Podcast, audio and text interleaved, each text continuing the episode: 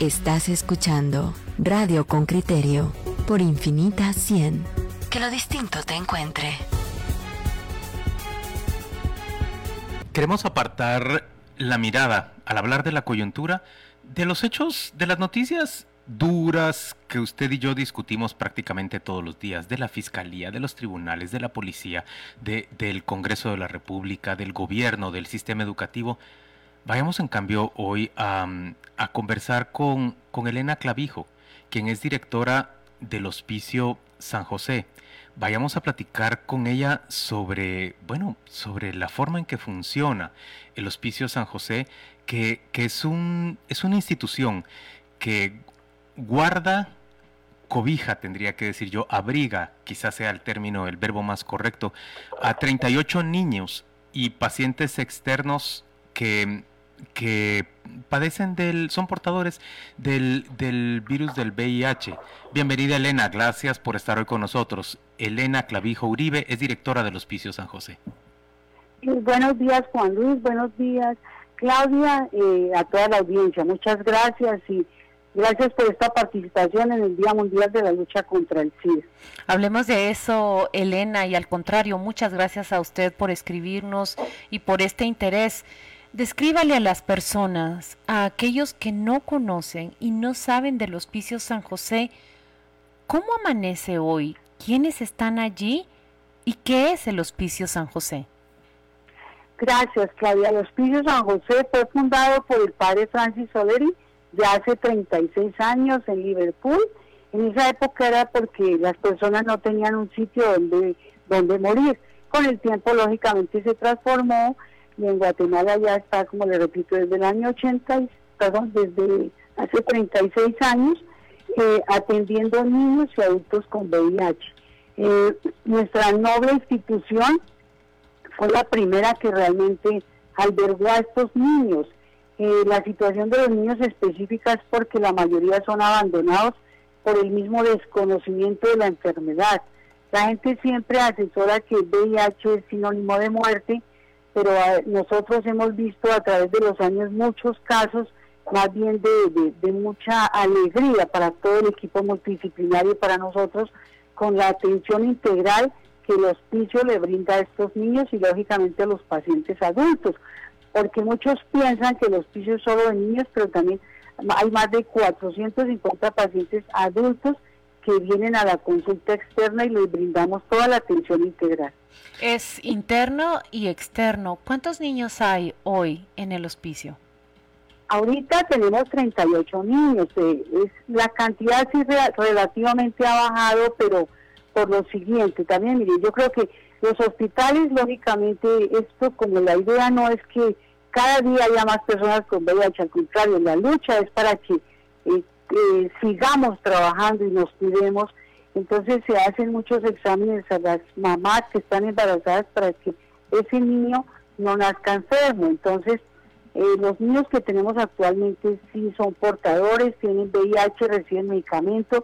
La más pequeñita tiene dos meses actualmente y estos niños son referidos por los juzgados de la niñez que de parte del hospicio les felicitamos porque a pesar de, digamos, de la pandemia el año pasado nos tuvimos que ir adaptando y las audiencias siguieron funcionando. Yo antes iba a todas las regiones del país por las audiencias, eh, hoy en día todas son lógicamente con la tecnología a través del sistema Zoom, pero se lograron y entonces no han parado las audiencias y los niños que se han logrado de alguna u otra forma un recurso familiar, pues se les ha educado a esos eh, papás, abuelitos, tíos, para que su hijo retorne, para que lo puedan cuidar en su hogar.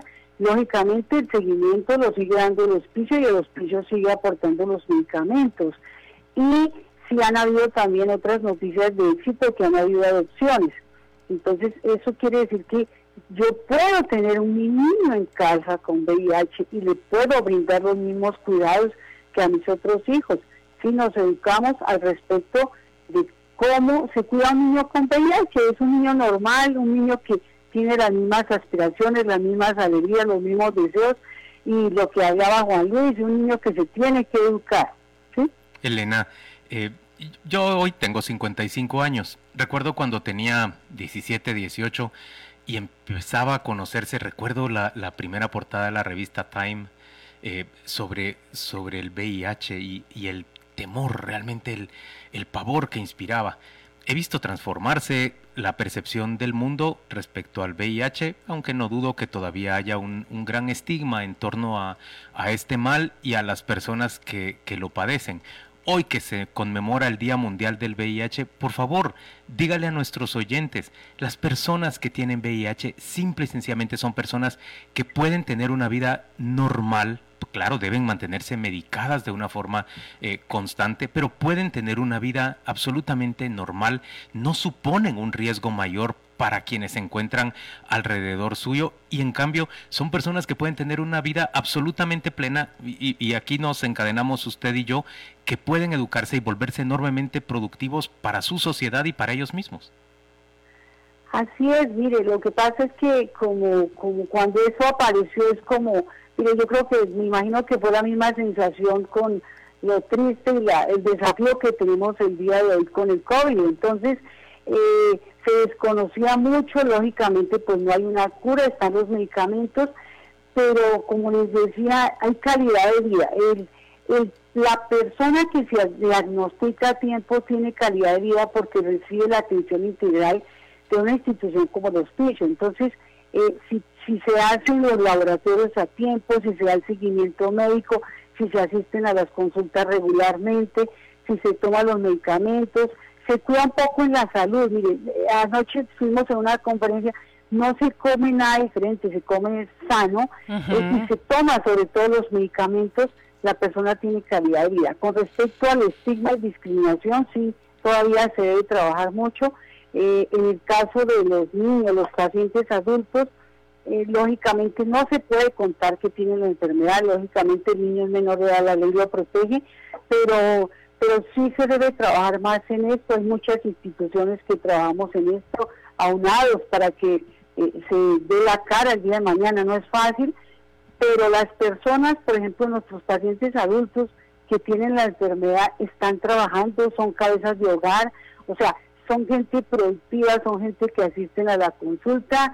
El año pasado también tuvimos un desafío con toda esta situación que separa los países.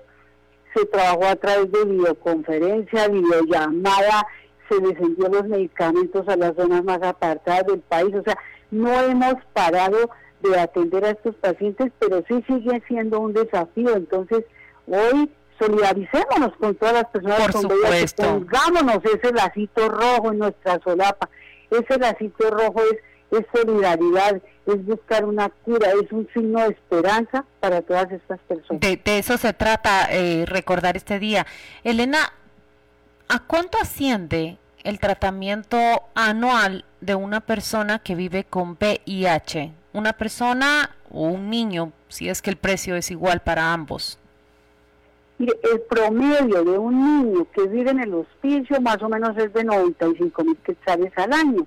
Eh, la gente se sorprende por estos costos, pero todo está auditado, todo está bien manejado, somos una excelencia en el área de contabilidad, eh, pero todo eso representa lo que un niño gasta al año porque es eh, el vivir ahí, el dormir, el comer, los laboratorios, lo que no tenemos de, servicios eh, a nivel interno se refiere a otros médicos, a otros hospitales, o sea, el niño realmente lo que queremos es un niño que sea completamente sano, recibiendo todo. Mire, ahí tenemos eh, la atención médica las 24 horas, psicología, trabajo social, o sea, todo un equipo multidisciplinario cuidando de estos niños y jóvenes. Y en el área externa el promedio más o menos de un adulto promedio es 20 mil es porque sí se ha trabajado mucho sobre los medicamentos.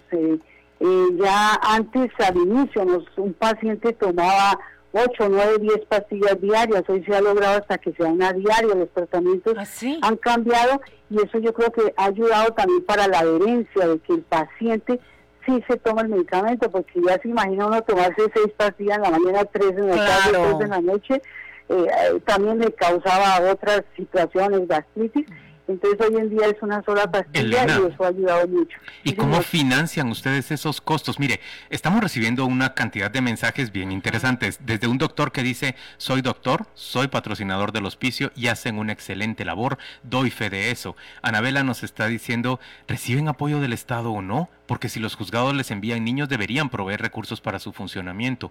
Moisés está diciendo, ¿de dónde sacan los fondos para suplir los gastos? Y hay otro mensaje que dice, saludos a Elena, por favor decirle que llego antes de Navidad y que me salude a los 38 guerreritos. Ah, Cuénteles. Ah, está bueno. que lleguen todos, que lleguen todos, eso está bueno. Mire, ahorita eh, tenemos también una cámara de desinfección, entonces tenemos lógicamente todos los protocolos del COVID, no se han enfermado nuestros niños, eh, ya fueron vacunados, mire, ya hasta, le voy a hacer propaganda a la Pfizer, pero ya fueron vacunados los que les correspondía.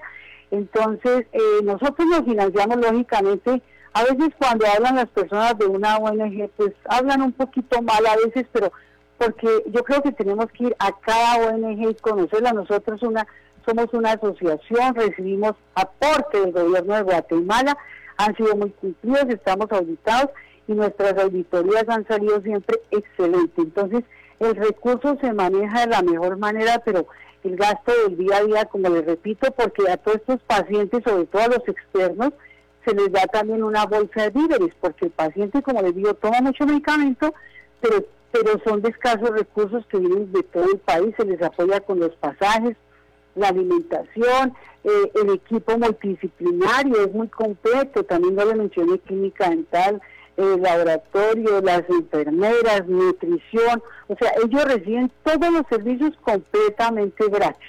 Entonces también hago un llamado para la gente que, que ahí nos está escribiendo, de verdad les agradecemos. ¿Pero eh, tienen fondos del Estado o cómo, cómo consiguen todo ese dinero? No son fondos del Estado, a través de, eso sale, digamos, está en el Congreso de la República, ¿sí? De ahí viene todo, todo, todo el fondo viene de ahí, bueno, y nosotros tenemos que dar una contraparte, entonces hacemos otras actividades para recaudar fondos. Ya. Eh, ¿Puedo saber a cuánto asciende su presupuesto anual y de qué manera podríamos ayudar los, los ciudadanos comunes y silvestres con, con el hospicio? Bueno, mire, el Hospicio San José recibe 12 millones de quetzales, sí, pero nuestro presupuesto es más o menos de 14, 14 y medio, porque como le repito, ya viendo el día a día son muchos gastos, entonces eh, a veces la gente piensa que, ay, pero mire, 12, 14 millones, pero les invito a que conozcan realmente la institución para que se acerquen, estamos de puertas abiertas, como le repito, siguiendo los protocolos, pero sí se hay un buen manejo del recurso y las personas que nos quieran ayudar, pues mire, llámenos, eh, ahí está nuestra página, está nuestro teléfono, el 66244700. Por favor, eh, repítalo, Elena. Por favor, repítalo. Sí, 66 24 y, y estamos en Santa Lucía Milpas Altas. Eh, es un sitio muy, digamos, el clima es muy agradable, es muy grande para los niños. Hoy vamos a conmemorar el Día Mundial de la Lucha contra el VIH-Sida. Eh, queremos que algún día, eh, digamos, eh, no haya ese estigma, no haya esa discriminación. Y con respecto a la ayuda, toda ayuda es bienvenida, toda ayuda. Mira, ahorita necesitamos todo parte de los útiles escolares, hay los bolsos por si se retoma de una u otra forma para ir a las escuelas. a nivel de papelería los niños se gasta mucho porque como tuvimos esta parte de las guías, eso era mucho material que se gastaba. Eh, necesitamos eh, arañas, pero no vivas, sino para el niño. Para, para, bebés, para que aprendan a caminar. Así es, sí, señor. Eh, todos los artículos de aseo que puedan ayudarnos, todo, todo es una bendición en la institución y como le repito, también todo esto es para los pacientes expertos. ¿Cuál es el cuál es el número de nuevo, por favor? Yo voy a ponerlo ahora en un tweet mío y, quisiera invitar a los oyentes con criterio a acercarse al, hospicio San José. Hoy es primero de diciembre. Se supone que nuestro corazón se esponje un poquito a partir de estas fechas. ¿Cuál es el número, Elena? El número es 66 24 47 00. Ahorita todos tenemos que tener un corazón planetario y ayudar a los San José. Corazón planetario. ¿Tienen redes sociales que también podamos hacer circular, por favor? Esto es muy importante para todos aquellos que quieren apoyar. Sí, tenemos la página del hospicio y lógicamente eh, nos pueden llamar o el correo es eh, hospiciosanjose.com. Vamos a ver, hospiciosanjose.org, ya lo tengo acá y también lo voy a trasladar. Pues muchas gracias Elena por acompañarnos esta mañana. Muchas felicitaciones a usted y un gran agradecimiento por la labor que hace. Le oigo un, un acento de... Colombiana, ¿verdad? Pero usted no viene de la sierra, ¿verdad? Usted viene, ¿de dónde viene?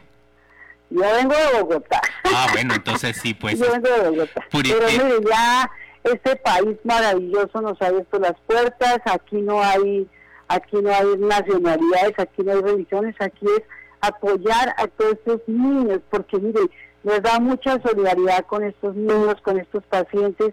¿verdad? No discriminemos a nadie que tenga esta enfermedad. Me gustó muchísimo, me gustó muchísimo eso y yo sé que estamos por cerrar esta entrevista. De verdad le pido que sea brevísima. Habló sobre los estigmas y yo sé que también hemos avanzado mucho en los últimos 30 años sobre los estigmas que teníamos de pacientes con VIH. Diga cuál es el que nos falta superar para que se escuche en esta radio y para que la audiencia lo lleve para pensar en este día particularmente? Hay muchas desigualdades, sí, hay muchas desigualdades y el paciente aún tiene miedo de acercarse o que en su comunidad sepan que él es portador de VIH. Entonces, yo creo que lo que tenemos que, el hospicio también tiene un departamento educativo que nos abran las puertas de sus instituciones, de sus empresas. Lo que queremos es educar a la población a este respecto. Muchas gracias, Elena. Felicitaciones y, y de verdad el agradecimiento de muchos por la labor que usted hace. Vamos a la pausa comercial. Volvemos muy poco. Un abrazo para usted. Adiós.